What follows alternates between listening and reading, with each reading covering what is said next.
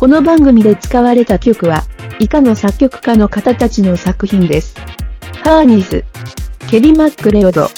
ブライト・アルツ、アノニメント、ユキコ・カマタ、マンボウ・二等兵、電柱よしのり、勇気渡る、松、クラウンジ、トボスト、伊藤圭介。喂喂，呃，看起来麦克好像是 OK 的，那么我们就开始这一周的这个直播节目啊。好的，这一周是里没有人来听了，真的好羞耻啊。呃，这一周的话是之前预告过的，做打算做一集这个 Pro 系列的节目。Pro 系列的节目是什么呢？这就是唯一一个我会花一到两周的时间会来准备的这样的一个节目系列。呃，大概会讲一些比较专业的话题，然后内容我期待它是比较有趣的。我准备的这个稿子看起来好像也都还 OK，但是具体讲出来是什么效果，因为我也没有提前练过。呃，那么效果具体是什么样的呢？我也就不太清楚了。那好吧，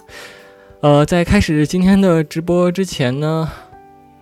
呃，我们可以。做一个日常的答疑。之前有一过来过一个问题，说我平时是怎么锻炼的？实际上就是我的话还蛮简单的，就是买了一副哑铃之后，在家里边就随随便便练一练。拍照片的话全靠 Photoshop，对我就是这么厚颜无耻。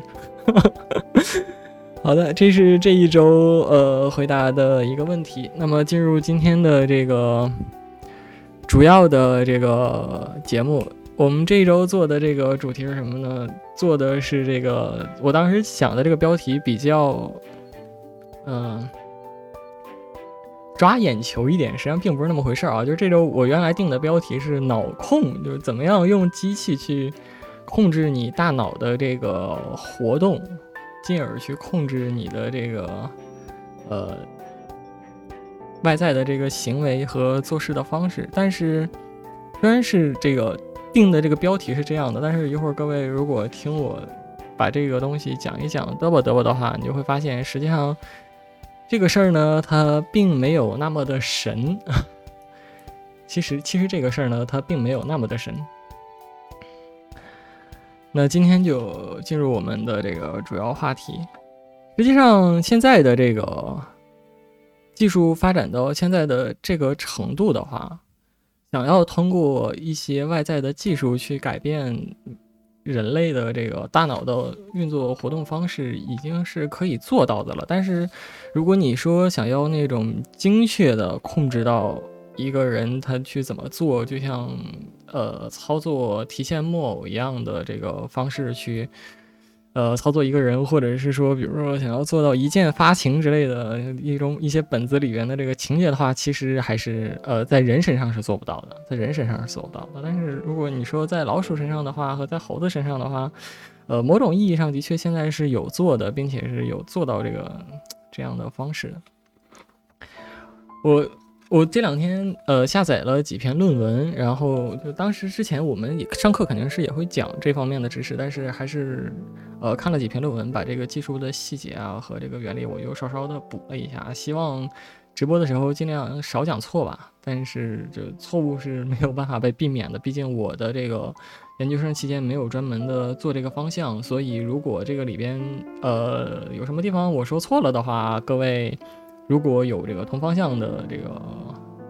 做研究的人的话，欢迎私信我。然后，如果我哪里讲错了，我们就及时的做一个更正也好，或者是一个呃刊物也好，就是我会及时的和各位反馈，避免误导大众吧，避免误导大众。呃，现在的话，我们已经有的这个改变人类大脑活动方式的这个技术的话。大概可以，如果我们做一个特别粗糙的归类的话，一种就是是一种需要开瓢的，另外一种呢是不需要开瓢的。那这个就在那个，如果讲的专业一些的话，就是有创的，或者是无创的，或者是侵入式的，或者是非侵入式的。我们先从一些看起来不那么刺激的技术来讲啊。我们都知道，神经的活动一定是通过这个电来传导的嘛，就是它实际上在传导的是一个电信号，所以，呃，最简单的方法就是直接在你的脑袋上面通电。然后，因为我们的脑袋是一个。就整个人一定是一个导体嘛？那我在我的头皮上面通电的话，这个电实际上就会透过你的颅骨，然后把它打到你的脑子里面。这个东西在这个专业领域里面叫做经颅，呃，经颅电刺激，然后有分什么直流电啊、交流电啊。呃，听起来蛮深奥的，其实实际上这个原理和操作还都还好。你像。比如说，就是经经颅直流电和经颅交流电，就是在你的脑子里，它这个分别是那什么呢？就是在你的脑子上面打的是直流电还是交流电？它的做法实际上是非常粗暴的，就是说它有一个几百万的非常贵的这个放电的一个设备，呃，会有一个电极，接上来那个电极有一个电极片卖的贼鸡巴贵，后来我们发现在淘宝上就是电极理疗片儿，就 是一一一个非常精密的一个仪器，然后接着一个类似于理疗片儿的东西。然后，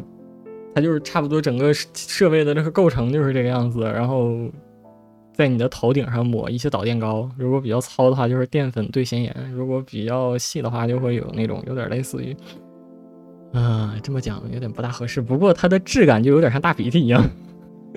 就是你的那个你你去把你的头发洗好。我因为那个我们学院的话，实验室对面就是一个洗头间儿。也挺奇怪的，学校里边会有专门的洗头间，就是专门给你洗头的。你要把你脑袋上边的那一层油全部都洗干净了，这样的话它导电性能会变得好一些嘛。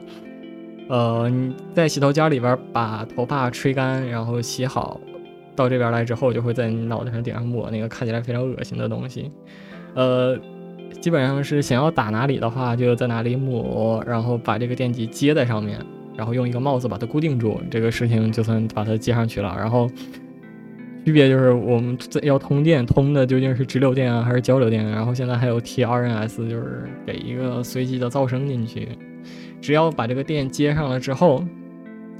实际上你脑子当中的某些这个所谓的脑活动就会发生一些非常微妙的变化。那它，比如说它这个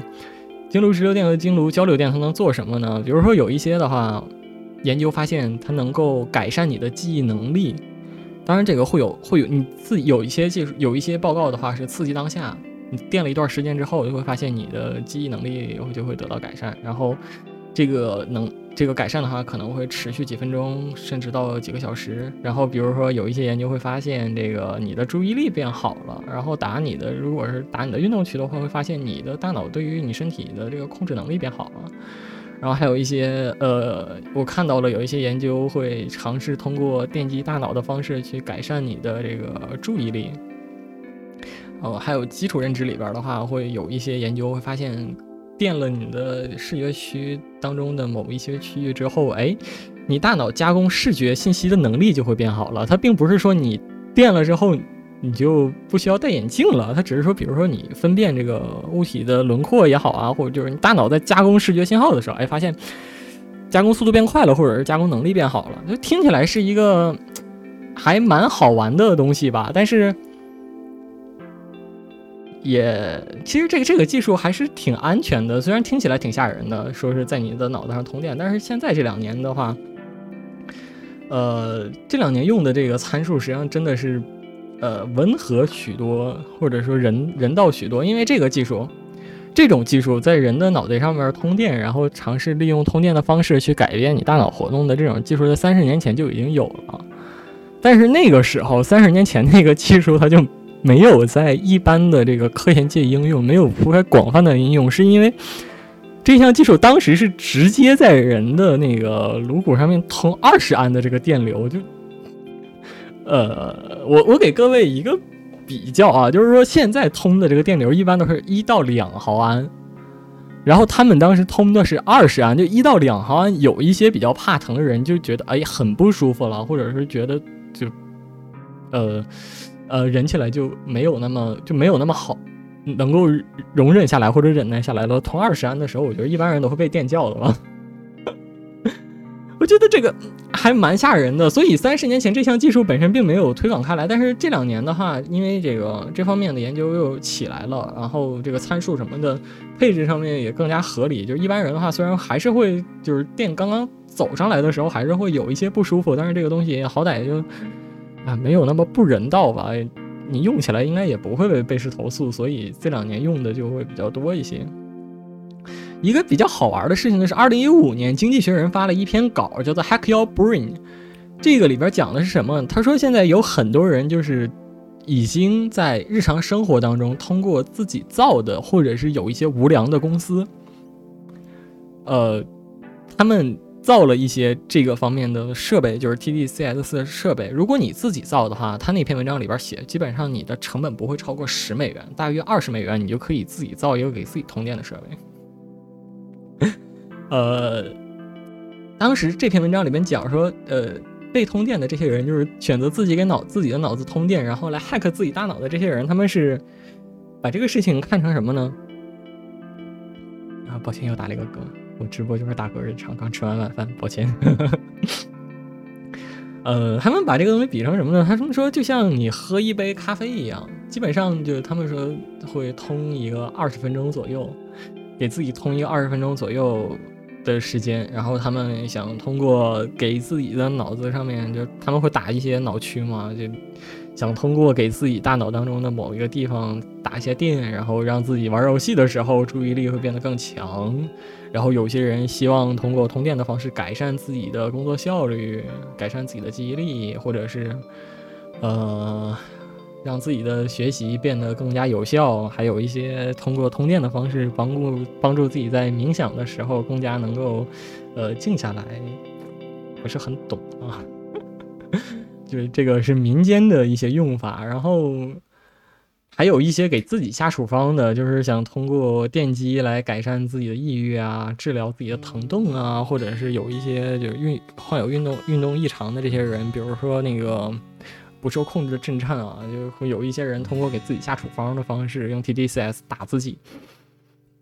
当然，这个事情每个人对这个事情的态度都不一样啊。有些人觉得哇，这个东西好酷啊，可能就在自己的脑也也搞了一个不知道是那个嗯从哪里搞的东西，然后就给自己垫一垫，然后就变成了电烤脑花。我个人是不太建议各位做这个事情，就是随便给自己的脑子通电，因为这种研究的话，我基本上看到每一篇和这个领域有关的这个综述，大家都会讲一下。实际上是这个领域里边，呃，它会有一些伦理问题，包括现在市面上商业的这个 TDCS 的设备，面向普罗大众的这种 TDCS 设备，实际上都是不可靠的，因为现在的研究成果。是现在的研究都是一个非常起步的阶段，大家都不知道这个效应究竟稳不稳定，然后它的长远影响是什么？就是说你现在打了是，你每天电十分钟，就像喝一杯咖啡一样。但是各位有没有想过，就是这个东西，你比如你每天电了十分钟，你十年之后你的大脑是什么呢？会变成什么样的？会因为这个电击受到什么样的影响呢？首先，大脑是一个非常复杂的系统嘛，它是一个非常非常复杂的，你可以把它想象成一个。密度非常非常高的电路板，那么你随随便便就给通一个电，哪个地方搞乱套了，你大脑当中的这个机能如果发生紊乱了的话，这个影响，我觉得如果真的是打出问题来了，大概率是不可逆的。嗯，你能够承受这个听起来很酷，但是可能后患后患未知的这样的一个技术在自己身上用吗？所以这个。我不对它做评论。如果你说我自己会不会找一个这个设备给自己玩一玩呢？我可能会，也可能不会，我也不太清楚。但是如果别人来问我说，呃，我想在自己的脑子上垫一垫试一试，那我要不要呢？那我一定会说不要。就从专业专业领域里边来讲的话，我一定不会推荐你这样做。嗯，这个东这个东西实际上我觉得还蛮好玩的吧。你像，如果就是这个东西，它如果你是用 TDCS 的话，就在你的脑袋里边贴呃通直流电的话，基本上它这个效应会持续几分钟到一天以上。那这个东西它的作用就是 TDCS，如果给你通的是直流电的话，实际上就是特异性的去兴让你的激活你的脑区或者抑制你的脑区，提高你大脑的某一个脑区的这个兴奋性嘛。呃，有了这个兴奋性之后，他的工作的这个所谓的超频了，就是所谓的给你的这个脑区超频了，然后他工作起来工作的这个效率就会变得更好。呃，那另外一种就是还有一种就是 TACS 在你的脑袋里边通交流电，这个相对来讲就更加复杂一些，参数也更难调一些。它实际上就是说，我们这样理解这个事情，你大脑的哪一个脑区里边它活动了，就会有一个波形嘛。然后如果你通了一个和这个频率一样的波的话，通了一个和这个一样频率的这个波形进去的话，这个波形就会被增强。如果你是要改变一下相位，这个相位和你正常这个波的相位如果是相反的话，那可能这个地方的这个。呃，功这个波就被你消掉了，它就会被减弱。它实际上就是特意特地的这个通过这个持续的或者时间尺度上面的这个特点，去增强你大脑当中的某一个区域的这个活动，或者减弱这个某一个区域的活动。那么还有一些的话，就是说，比如说我在这个也挺好玩的，比如说我特意的在两个脑区上面同时去打这个，呃，打这个电的话，就有可能会创造人人为的。增强两个脑区工作的同步性，就让两，因为大脑是一个网络嘛，这个我们以后可以开节目再讲。就是大脑实际上是一个非常复杂的一个工作网络。那么如果我非常 tricky 的同同时在两个脑区去通电的话，就可能会让这个两两个脑区之间的同步性变得更好。那么这可能是激活了某一个网络，然后我也可以同一个相反相位的这个电去特异性的减弱这个或者消除掉两个脑区之间的耦合。这样的话就会破坏两个脑区之间的协同合作，进一步的可能会去研究一些什么样的事情。嗯，罗斯特产品，咦，为什么是罗斯特产啊？罗特斯产品，嗯，为什么是罗特斯产品呢？嗯。实际上，这个我为什么不推荐各位去做这个事情呢？因为我觉得啊，如果你就自己买一个东西，在自己脑子上垫一垫，你得到的大概率就只是一个安慰剂效应，或者是一个自上而下加工。你觉得自己被电了，然后你的工作效率就变高了，但然后你的工作效率真的就变高了。就像你觉得喝板蓝根会让你更变得更舒服一点，然后你喝下去就真的变舒服了一点。那究竟起作用的是板蓝根呢，还是你的自上而下加工呢？对不对？呃，我觉得就是你在对自己的解剖结构不够清楚的情况下面，贸然的使用这种技术，大概率你得到的是一个呃自上而下加工的结果，就是一个淀粉片儿的效应。因为这个东西它很微妙，和这个 TDCS 啊、TACS 就是统称 TES 的这个领域里边，因为没有形现到现在为止啊，都还没有形成一个标准化的研究流程。什么是标准化的研究流程呢？就是你实验怎么设计，设备的参数怎么调。然后你这是整个实验的执行过程是什么样的？你数据分析的步骤是什么样的？到现在为止，整个科研界也没有形成一个非常严谨统一的这个数据分析的这个和实验执行的这个标准化流程，就导致了各个实验之间的可比性没有特别多。拿出来做原分析，就是把好多研究的结果放在一起分析的时候，就发现这些研究之间就没有什么呃可比性，然后也就不能把好几个研究放在一起去确定这个技术究竟有没有用。所以，关于这个领域里边。这个领域里边的这个研究研究的科研圈内部都还没有形成一个定论，然后你科研圈外部就拿出来随便用的话，不太合适。我觉得它就很看起来就很不对劲。而且我们说，在这个领域的研究里边，会发现每个人都会有差异。你当下的这个你究竟在想什么？你的认知状态是什么样的？你究竟是很困啊，还是你很兴奋啊？呃，这个东西，或者是你打的脑区究竟准还是不准啊，都会因为这个。会因为你的这个形状态的不一样和这个实验者的操作不一样，会有非常整个的这个刺激的效果会有非常大的差异。所以你自己打的话，首先我确定的是你肯定是没有自你自己的核磁像，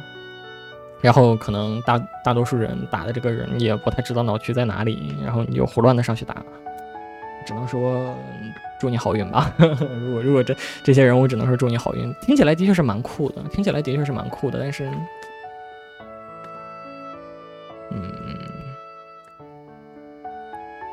最后真的有没有用呢？我觉得没用。然后和这个 TDCS 技术比较相像相信的，就是相像的，就是一种另外叫做 TMS 的技术，这个就更加设备更加贵一些，也是百万级别的。然后这个。呃，东西也更加专业一些。这个东西我是做过的，它它的这个原理是什么呢？就是通过一个电磁效应，在你的脑子上面，就在你的头皮上面，它有它有一个线圈儿贴在你的头皮上，然后发射一个很强的磁场，那个线圈会产生一个很强的磁场，然后再通过这个磁场电嘛，就是在你的脑袋里边诱导出来一个电电流出来，然后去改变你的这个大脑活动。这个东西我是真的，我是真的被玩过的，我当过被试。他们是一个非常大的这样的一个线圈，然后就直接压在我的脑袋上了，然后就会通这个呃 TMS 的这个，就是给我给我的脑袋上磁，说说的那个糙一点就是给我的脑子上磁。然后当时那个特别的好玩儿，他想打我的这个手指的这个运动区，然后。我做的那个实验，他是想做一个这个 TMS 的图谱，然后他就打想打我的这个手指的运动区。但是你如果你看过一些和大脑相关的这个呃教材啊书也好，你会发现这个运动区就在那一块儿嘛，很窄的一条，然后操作各个地方的运动的那个东西都挤在那里，所以他打的时候就是当时打了二十几次吧，还是几十次啊，我有点忘了，就是打打一下，啪，我的鼻子抽了一下。当时真的是我的不受控制嘛，打一下我的鼻子抽了，有时候这个我的手指没有动，我的鼻子动了，为什么呢？然后他哦不对吗？那我我再打一下，你等一下啊，再打啪又打了一下，然后我的鼻子又动了。他当时好像是打了那么多次之后，发现我的没有几次我的手指动了，就特别好玩儿，因为他那个 TMS 和 DDCS 差不了太多，它是也是一个很大的线圈嘛，就是你要打在哪里，实际上。全部都是手动操控，也没有一个机械臂，就是把你的手压在那里，然后就打。所以说，你想准确的打中那个地方还是不太容易的。另外一方面的话，就是每个人的脑子也都还不大一样，所以就如果你想做这个，呃，做这个想在每一个人身上都完全完全准确的这样的一个刺激，还是挺难的。另外的话，TMS 这个东西实际上在科研圈是有个八卦的，就是某一个啊某某一个，呃，国内很一流的高校，哪个学校我们就不讲了，不好。曾经就因为这个 TMS 的实验，把人打成癫痫了，就把把人的癫痫打出来了。实际上这个事情我不太意外啊，就是并不是说这个机器把人打癫痫了，不是我我再强调一遍啊，不是说这个机器。有让人癫痫的效果，而是他大脑里边可能某些地方本来就有一点不大对劲，然后那个电啪一过，然后就把他这个呃癫痫给打出来了，也没有什么办法吧？你这个用户知情同意书什么的你也都签了，后果的知情同意书也都写了，那就只能说你人比较倒霉，很遗憾吧。嗯。所以，我跟刚刚我就讲啊，就是尤其是那个学校里边的这个心理学实验知情同意书，你一定要好好看，潜在风险一定要明白了。那个是知情同意书，你签下去了之后是有法律效力的，所以有的时候就你去闹也不一定好使，是吧？所以那个那个东西一一定真的是做实验之前你要好好看一看副作用啊之类的。像一些核磁啊这种就还好，你只要这个身上没有纹身，没有什么金属植入物，比如说有的人脑子里边会有这个植入，或者是心脏上面会有植入，你没有这些东西的话就还挺安全的。但是你一旦涉及到 TMS 这种的话，我建议你还是要再考虑一下，因为中国的确是出了这方面的事情，是吧？呃，之前我们讲的这两种技术，一个是哦，你好，你好，没事儿，晚了的话咱们可以听录播，这一周的话我会有录播的。嗯，比如说像这个，不管是 TES 也好啊，还是 TMS 也好啊，它都是打浅层脑区的，就是它只是大脑表皮的那个地方。但是最近的话，TMS 会有一些线圈的特殊设计，叫什么 H 线圈啊，叫什么？它可以打到六厘米深，但是我也没有看到有用的。那么如果你想真的要刺激到一些比较深的地方，你要怎么办呢？我们可以上一些有创的嘛，就是需要开瓢的、开颅的这种，叫 DBS，低深度的这个脑刺激技术。这个的话就比较灵异一些，或者说比较嗯吓人一些吧。我实际上我之前并不知道这个事情，就我也是看了论文之后才发现，我的天呐，现在竟然真的是有直接把。设备塞在你脑子里边了，这是一种医疗设备，真的就是像容嬷嬷一样，把一根很长的这个电极插到你的脑子里边，然后那个电极的头上面就会有这个收信号的和放电的这样的一个电极。插进去之后，它会有一些这个程序预编好了之后，定时的放电，然后来改善一下你大脑的活动，用来治一些病。实际上，这个直接在你的脑子里边插电极去治，呃，做这个 DBS 的这个技术，在医疗上的用处是什么呢？比如说帕金森症，不是阿兹海默，不是阿兹海默，是帕金森，就是那个头部颤动的那个和运动控制失常的这个病，帕金森症。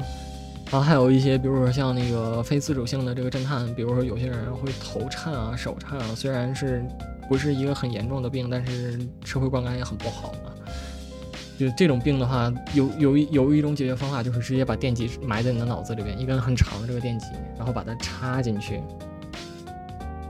定时的去放电，然后这个技术的话也有一些研究，现在用来治疗抑郁或者是治疗这个疼痛。但是这两我看那个论文里面讲说，这两个方面现在的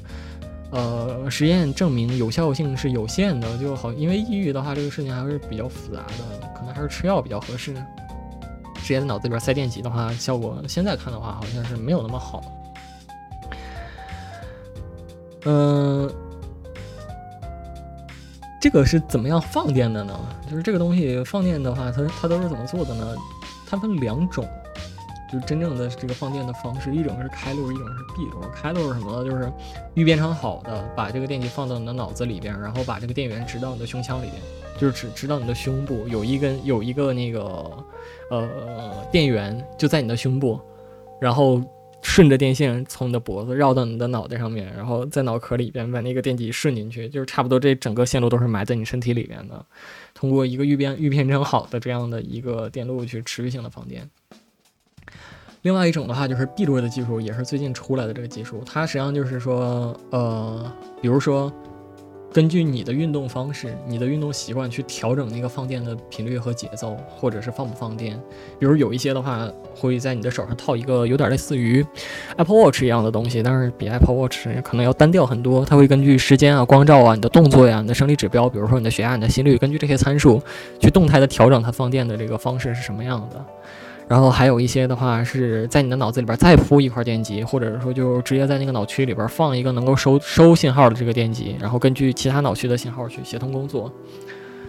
呃，去调整调整你的这个大脑活动，然后抑制一些呃大脑当中不正常的这个东西。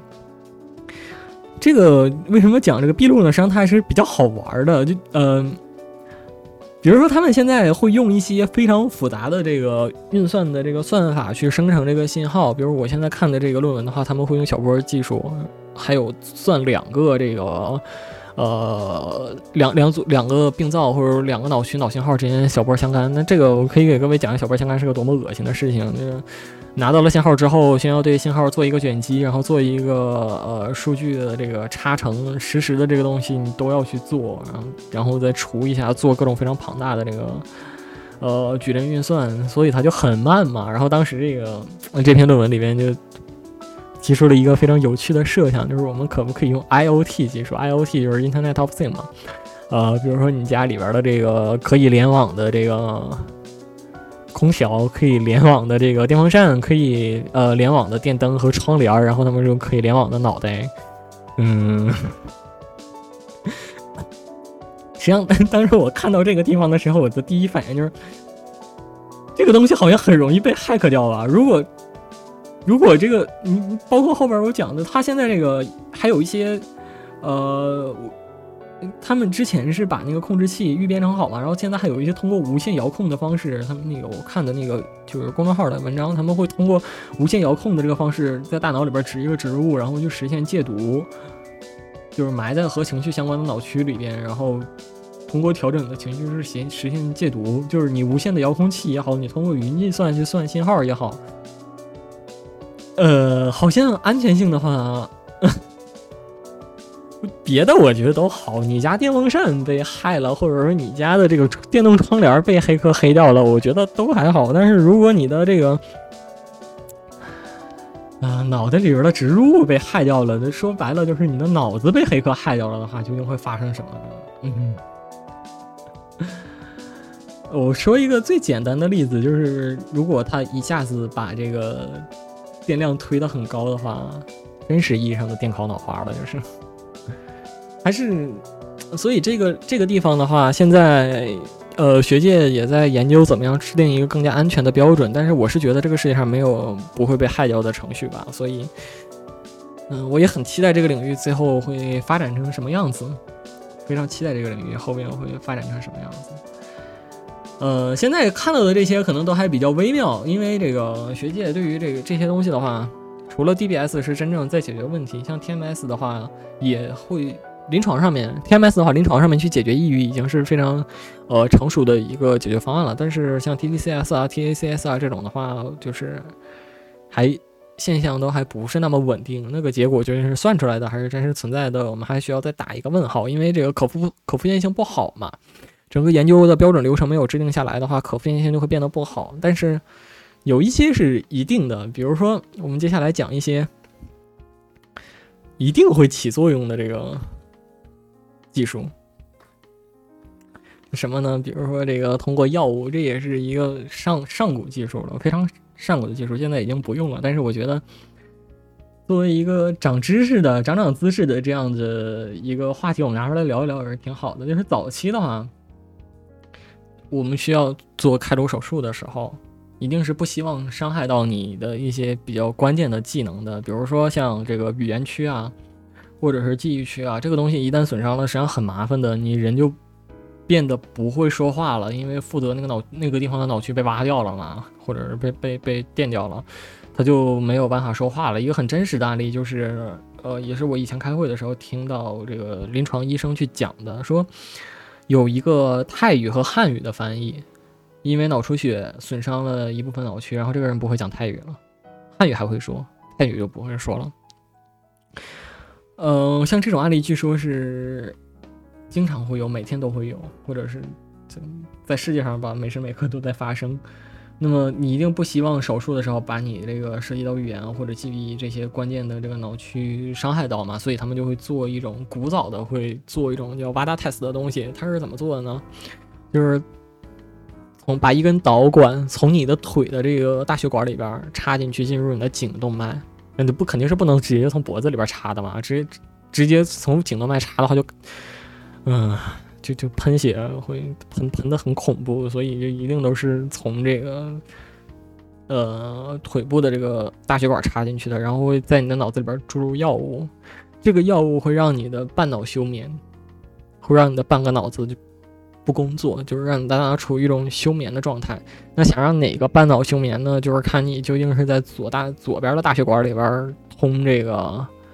呃，药还是右边的大血管去通这个药了。你整个大血管，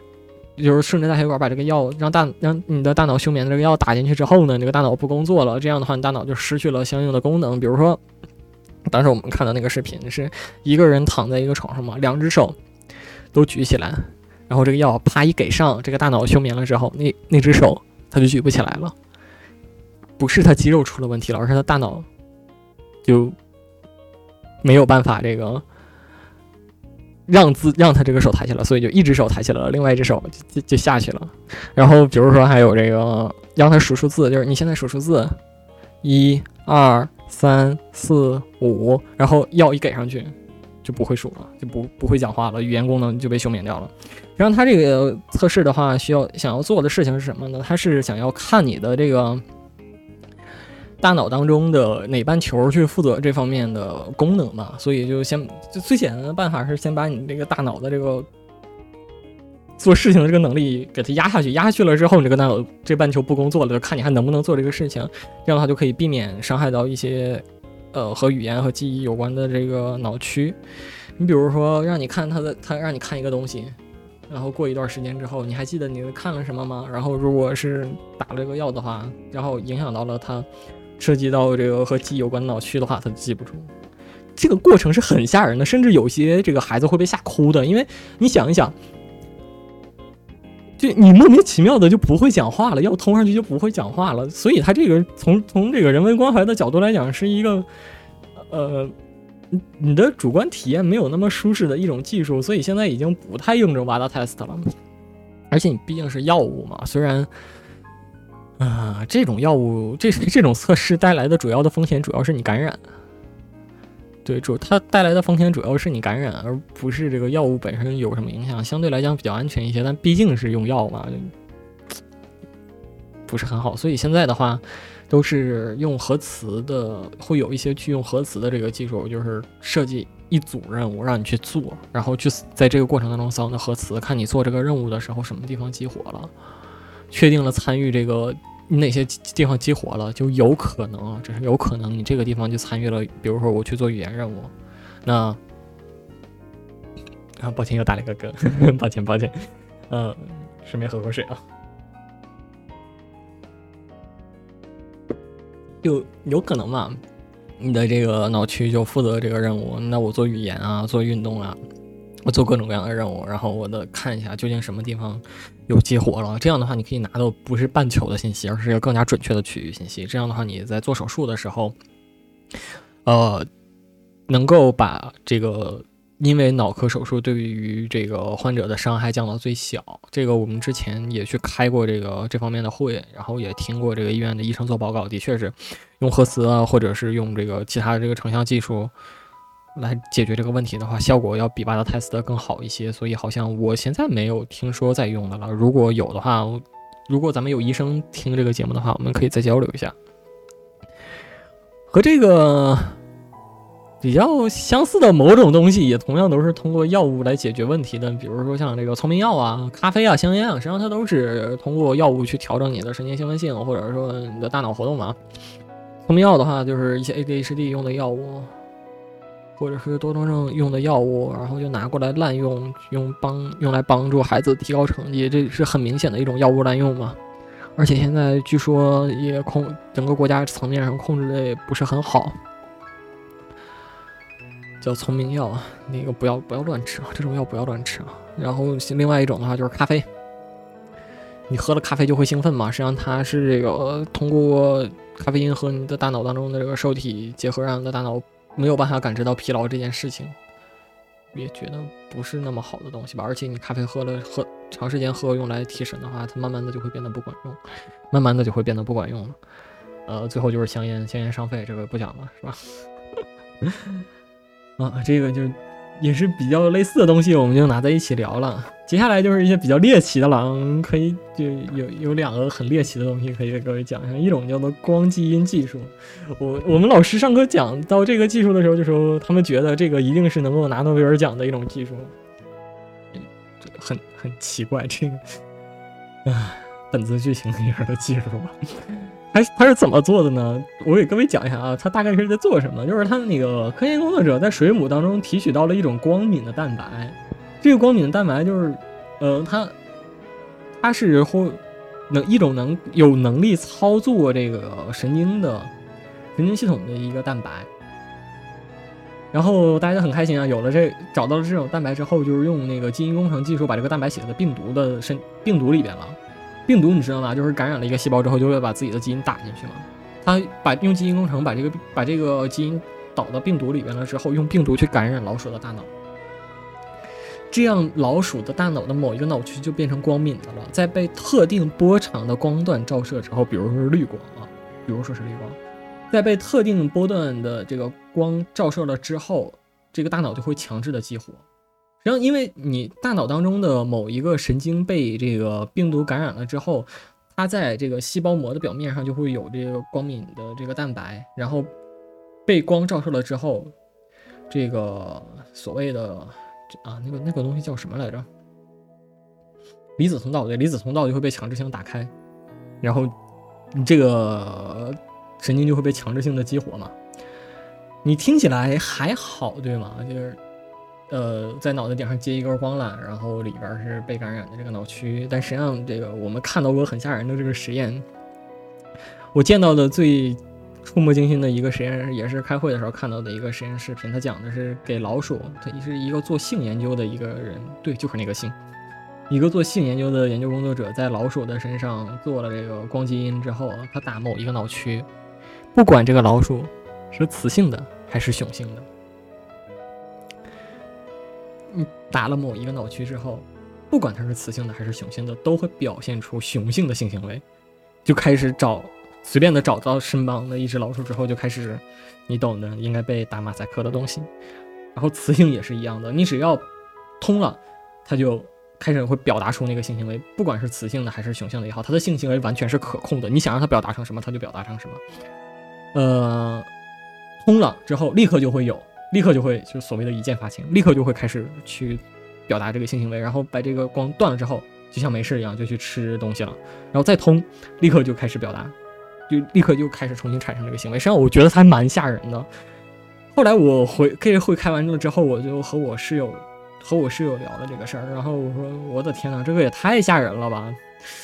他一脸云淡风轻的跟我讲：“年轻，年轻人呢？”我说：“这个这个东西，我问他我说这个东西真的没问题吗？你比如说用在高等的这个生物上面的话，你很多东西会被强制性打出。”他说：“是的，我们每一次看到这个光基因的这个相关的研究，都会觉得哇操，世界末日到了。”但是他跟我讲说，你有没有考虑到人类的大脑实际上是一个非常复杂的东西？他说，人类大脑的复杂性比你想象当中的高，它不像老鼠那么简单，你随便打一个脑区之后就会找到相应的行为。但是人的大脑的话不是这个样子的，你想打，你想打一个地方就把这个行为打出来是不太可能的。另外一方面的话就是。有一些你是光嘛，你就只能照到大脑的表面。虽然我看我看了一下，搜了一下，最近好像是有深部核团的这个呃光遗传，但是好也不是很成熟吧，这个技术，它只能打到表面嘛，所以能做的事情还是相当少的。他说最重要的一点是，你有没有考虑到另外一个问题，就是你这个绿光打到脑子里边之后，你打时间长了，大脑的这个蛋白会变性的。天啊！接受的时间长了之后，你这个蛋白的折叠方式会发生改变，你大脑的会变性的，实际上就是打废了嘛。所以你这种东西，你想用在人身上绝对是不现实的，用在高等的生物上面也是不现实的。然后就他跟我讲，的确是这样的。他说每每次看到了这个光基因遗传，都是觉得我操我操我操，这个也可以，那个也可以，但觉得好像世界末日到了。后来想想，在人身上这个事情就很不现实了，很不现实了。呃，《天龙八部》下棋的时候怎么了？《天龙八部》下棋的时候怎么了？把话说完啊，朋友，兄弟，把话说完啊。好吧，然后这个是这个，呃，哪个？就是哪个？这样吧，那个我先把这个话题讲完，然后那个你接着发，然后等我们那个另外一个技术讲完了之后，我们再谈你你说的事情，好吧？呃，因为我我是一个没有看过《天龙八部》的人，抱歉，我没有童年，我四大名著都没有看全，所以中考四大名著那道题我基本上是交白卷的。对，就是这么任性。呃，这个是有创的这个光基因技术，我觉得它它是一种相当鬼畜的东西。你想一想，如果在真的在不远的未来，这种技术所有的限制都被解决掉了的话，它被用在哺乳动物身上，它是一种多么可怕的一个情况。我觉得这个我们还是需要再考虑考虑的，包括这个伦理上的问题。你比如之前出的那个贺建奎的那个事情，基因编辑婴儿这个事情，就已经会让人觉得瞠目结舌，会发现科研界的这个伦理道德下限实际上是很低的。这种东西如果在人身上，这这是应用变得可行了的话，究竟会发生什么呢？啊，因为这个我觉得可以一些比较人文的这个 podcast 可以单独开一些节目，当然。就可以聊一聊，如果你邀请我当嘉宾的话，我也会很开心蹭一个，是吧？呃，这个是呃光基因技术，这是一个有创的。那么还有另外一种技术的话，和这个很像，也是可以打深部核团。也这是一个就是比较新的这个论文，我看一下它是哪一年的啊？这个论文是我打的这几篇论文里边，因为我最近的时间也比较紧，所以这些论文都没有看完。啊，这一篇论文是二零一七年的，相对来讲会，这是一个相对来讲比较新的技术。它是什么呢？就是你知道，呃，大脑当大脑能够处理的这个电流频率是有限的，基本上也就是在那一个频段。如果你打了一个特别特别高频率的时候，大脑是控制不住的，就是说它对大脑是没有影响的。那如果我同时通若干个高频的电流，形成一个电流的矩阵。让它的大脑当中的某一个地方，恰巧就在那一个部分，这些电流的波形叠加成了一个可以对大脑的这个活动产生影响的这个，呃，电流的话，是不是特别深部的这个核团的这个就被强制性的激活了，就是强制性的啪被点开了。这个东西在老鼠身上已经做到了，我们看到了这个研究的，也是看到这个研究的视频。他们当时是这个电啪一通，老鼠的尾巴啪就晃一下，一通，然后老鼠的尾巴就晃一下。这个东西也是蛮好玩的，因为通过无创想通过无创的方式激活深部核团，一直是一个比较玄学的事情。呃，这个技术的出现的话，就会让很多之前不敢想的实验变成可能。但是，啊，比较可惜的一点是，它基本上就只能在老鼠的身上做，因为你想嘛，你打进去一个电流，它会衰减。那如果你想打一个比较深的核团的话，是不是它的那个衰减的就会变得更多？那如果我想让这个不衰减的话，我给的电流就要大一些。那如果这个大脑比较大，比如说像猴子或者人的话，我给的这个电流就会变多，或者说我的这个呃，我我要开的这个呃线圈或者电极的这个矩阵的这个量就会变大。但是你有没有考虑到一个问题，就是我给电流变大的话，你又要面临着电烤脑花的问题，所以它。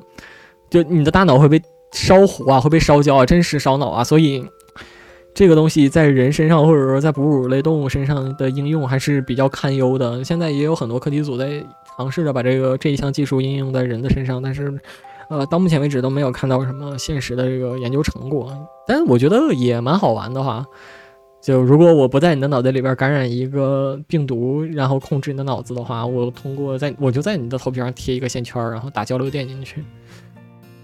去改去控制你大脑，我们有理有理这个东西，在未来的某一天，有可能真的会变成现实。呃，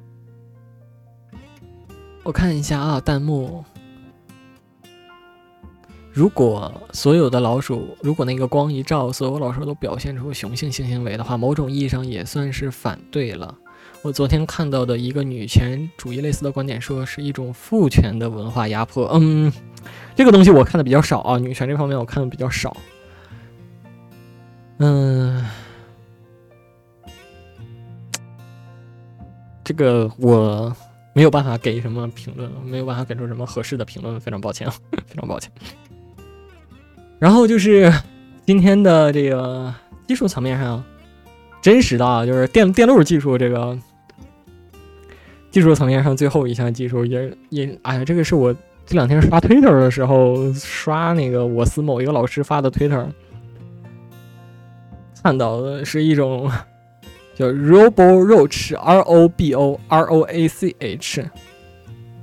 他做的是什么呢？他真的在蟑螂的身上做了一个简单的外科手术，把电路通到了蟑蟑螂的神经系统里边，然后通过手机 App 就可以控制这个。蟑螂的行动，它究竟是向左走还是向右走？实际上，这个东西，如果你去看那个《最强大脑》的话，《最强大脑》也之前有过一期做过类似的事情，也是通过某种技术去操作老鼠的这个行动，它是呃怎么走。但是那个老鼠的话，它看起来就没有蟑螂这个这么吓人，因为老鼠它毕竟还是呃认知系统比较复杂一些。如果它有强烈的主观意愿的话，你通过外界的刺激想控制它，没有。相对来讲，可能没有没有那么困难，我不太清楚，因为我不是做老鼠的，就可能可能就没有那么容易吧。但是那个蟑螂就很吓人，真的是，首先蟑螂本身就是个很吓人的东西，然后你在蟑螂身上面套了一个很猎奇的一个电路板，就更吓人了。然后 你通过电的方式让蟑螂去。就你通过手机 app 去遥控一个真实的蟑螂，达成了碳基生物和硅基生物的完美结合，看起来就很……哦，这那看看到那个东西之后，觉得整个人的一身鸡皮疙瘩都出来了。我可以放到 show note 里边，大家那个有兴趣的话可以看一下。然后这一套产品，甚至如果你在国外买的话，你是可以买到的，就是一个蟑螂操控套装。啊，这个世界实在是太扭曲了，为什么会有这种东西？虽然。虽然蟑螂是一种繁殖能力很恐怖、绝对不会灭绝的生物，但是我总我总觉得做这种事情哪里怪怪的，就看起来让人觉得很不舒服。但是我并不阻止各位，如果想漂洋过海海淘一个蟑螂操控套装买回来玩一玩的话，我并不反对你做这个事情。但是如果是我的话，我是不太会做这个，实在是太吓人了，实在是太吓人了。他今天在蟑螂身上做了之后，你就不免的会想象以后如果在人身上会是什么样的。好吧，这真是一个额额外的这样的一个小译文。这个东西叫 Robotosh，R O B O R O A C H，Roborosh。如果各位感兴趣的话，可以上网查一下，YouTube 上都有视频。好的，这个就是我们今天花了差不多四十将近五十分钟吧，将近五十分钟的时间，把现在这个所谓的这个非常吓人的这个脑控技术我们讲了一下。但实际上，你除了通过这个。啊，物理上的这种脑控的方式，强行去改写你的这个大脑的活动，这种看起来没有那么摸得到的，或者说看起来呢不切实际的技术，除了这些东西之外，实际上在我们的身边还是有很多你真实的能够触摸到的，真正的在改变、潜移默化改变我们思想的东西，比如说像 PUA，比如说像催眠，比如说像电视媒体。比如说像电视广告，比如像政府对意识形态的这个塑造和控制，我并不觉得啊。首先，我必须表达这个立场，我并不觉得政府对意识形态的控制是一个绝对不好的事情。但是，它的的确确会有这些东西在时时刻刻的改变着我们，改变着我们的思想，改变着我们的想法，并且这些东西是更加切实可行的，能够摸得到的一些东西。我我再强调一遍，我并不觉得这个东西是不好的事情。它的存在具有合理性和必然性但是我觉得我们可以再思考一下这些东西。在我我们的身边，所有的在除了这些电视媒体之外，一杯咖啡、一个药片儿、一根香烟，都可以改变我们大脑的活动。我们大脑当中产生的这些东西，信电信号也好，还是这个。由电信号引发的，我们真实的这个世界也好，什么是现实？我之前，我之前那个和和和我家里人探讨过，我妈觉得我奶奶有一点抑郁症，就是有点阴阳眼，她看什么，她就是每天都觉得自己能够看到鬼。能够看到呃离世的亲人，然后能够看到这个，因为他信佛嘛，就看到一些宗教的符号在家里飘，就宗教元素里边的那些人物在家里走，他经常能够看到这些东西。然后我妈觉得他不正常，然后我就跟他说：“我说那个东西对他来讲就是现实啊，什么是现实？一个人眼前所看到的那个世界，对他来讲就是非常真实的现实。那有了这些，但是。”这个真实的现实真的是由我们自由的意志所左右的吗？真就我自由意志这个事情，我们想想，它真的是存在的吗？怎么样才能证明你当下的所做是由你自的，你真的是由你自己的意志产生的？在叠加了这些技术的因素进去之后，比如说你今天不开心，你垫一垫你就开心了；你今天很疲劳，你喝一杯咖啡你就精神了。然后你很不爽，你你抽一根烟，你就释然了。再叠加进去那些人文的因素之后，比如说你被 PUA 了，你被催眠了，之后，我们又怎么样去证明人类是借由自己的自由意志来行为的呢？我觉得这是一个非常有趣的一个观点。实际上，我是我是一个非常决定论的人，我是一个非常决定论的人，但我不是一个宿命论的人啊。我我实际上我我会觉得，每一个人他的这个之所以会形成这个样子的因素，大概这个是由于他的教育经历和身边的环境所决定的，他个人的决定因素非常少。但我并不是宿命论的人，是因为什么呢？就是一旦你意识到了你能够改变这些东西之后，你总是还是要想想办法的。所以我会把我自己。规定，或者我会不能说是规定，我会把我自己化作一个决定论者，但非宿命论者的一个人。那各位对这个观点问题是怎样想的呢？我觉得，不管是在群里也好啊，或者是在弹幕上，或者是在留言上也好啊，大家都可以聊一聊，聊一聊，究竟怎么样才能够证明我就是我，我在做的事情是我真正就是说是我想做的事情，而不是。一些其他的因素促使我做做出来的这些决定和这些行为。如果未来这些技术真的变成了现实，操作你认知方法的、操作你的大脑工作方式的这些设备真的化成了现实，真正变成变成了民用的设备，未来的某一天一键发情这个事情真的变成现实了之后，这个世界又会变成什么样？我觉得这是一个非常有趣的问题。可以当做回家的作业吧，然后我们可以当成听众反馈。下一期的话，我又可以水半个小时了，是不是？好吧，这是我们的今天的这个 Pro 系列的节目。我差不多的话，每一两个月我就会做一期这种 Pro 的，就是我会非常非常把它当回事儿的去看书、看论文，然后去写这个写这个提纲，最后把它整理成这个具体的这个文稿，然后。录成节目和各位分享，因为这个东西是非常耗精力的。我这一个礼拜下班之后，真的是什么都没干，书也没看，就一直在看论文，准备它真的是一个非常折磨人的一个过程。所以我不能每一周都把这个节目准备做的这么充分。你像今天这个刚我写了 A4 纸正反面，整整写了六页，所以它不是一个每一天都每一周都能做的东西。但是我觉得。没有主题的闲聊和没有营养价值的这个讨论，如果能够掺杂着一些比较有价值的东西，我们大家一起长长见识的话，还是很好的。然后以后的话，我可能能邀来嘉宾的话，也可以邀一些嘉宾来讲一讲他们专业领域当中的事情，行吧？那今天的节目就到这里。如果你喜欢我们的节目的话，你喜欢就好。如果你转发了本期节目的话，你会得到主播一根金闪闪的中指。那么。今天的直播和节目就到这里，我是主播罗斯，祝各位晚安。好了。